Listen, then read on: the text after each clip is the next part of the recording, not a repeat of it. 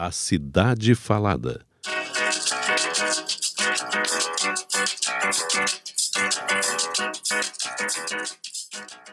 O arquiteto e urbanista Vicente de Paula Loureiro é nosso convidado desse podcast. Doutorando em urbanismo pela Universidade de Lisboa, foi diretor executivo da Câmara Metropolitana de Integração Governamental do Rio de Janeiro e atualmente conselheiro da Agência Reguladora de Transportes do Estado. Desde 76, atua no setor público com passagem por sete prefeituras de cidades fluminenses e pela terceira vez no governo do estado do Rio de Janeiro. A moça de bicicleta. Vinha eu, dia desses, no meu périplo cotidiano casa-trabalho de Nova Iguaçu para o centro do Rio. Na Avenida Francisco Bicalho, nas imediações da estação Barão de Mauá, percebi o congestionamento da Avenida Presidente Vargas maior que o habitual. Toquei o carro para o Rio Comprido, na busca do caminho alternativo. Aliás, pela frequência nem tão alternativo. Procuro, já embaixo do elevado Paulo de Fronten, o primeiro retorno. Fico parado Estaciona ao lado, para minha surpresa, já que naquele local não existe ciclovia nem ciclofaixa, uma cintilante bicicleta laranja, dessas de aluguel, pilotada por uma jovem elegante e tranquila, apesar da muvuca do trânsito àquela hora.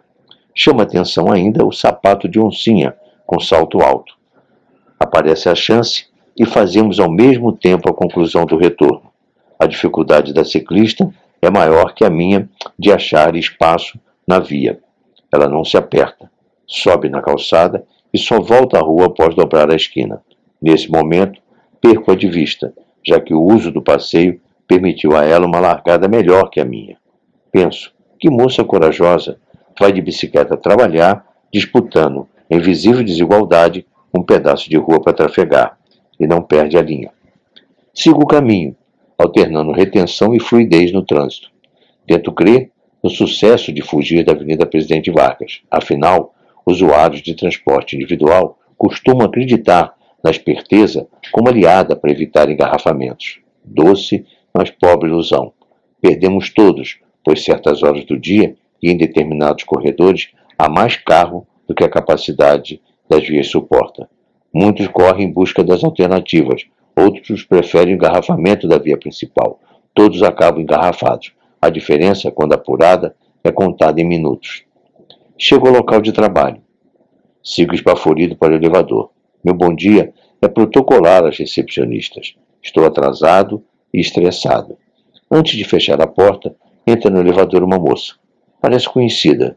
Fico na dúvida e meu olhar encontra os sapatos de oncinha.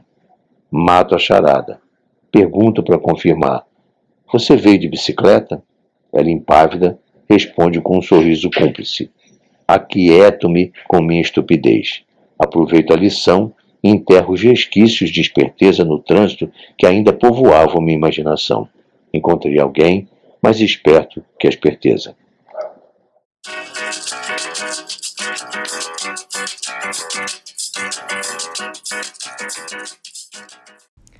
Esta crônica foi publicada no livro Prosa Urbana, editado por Outras Letras, em janeiro de 2020.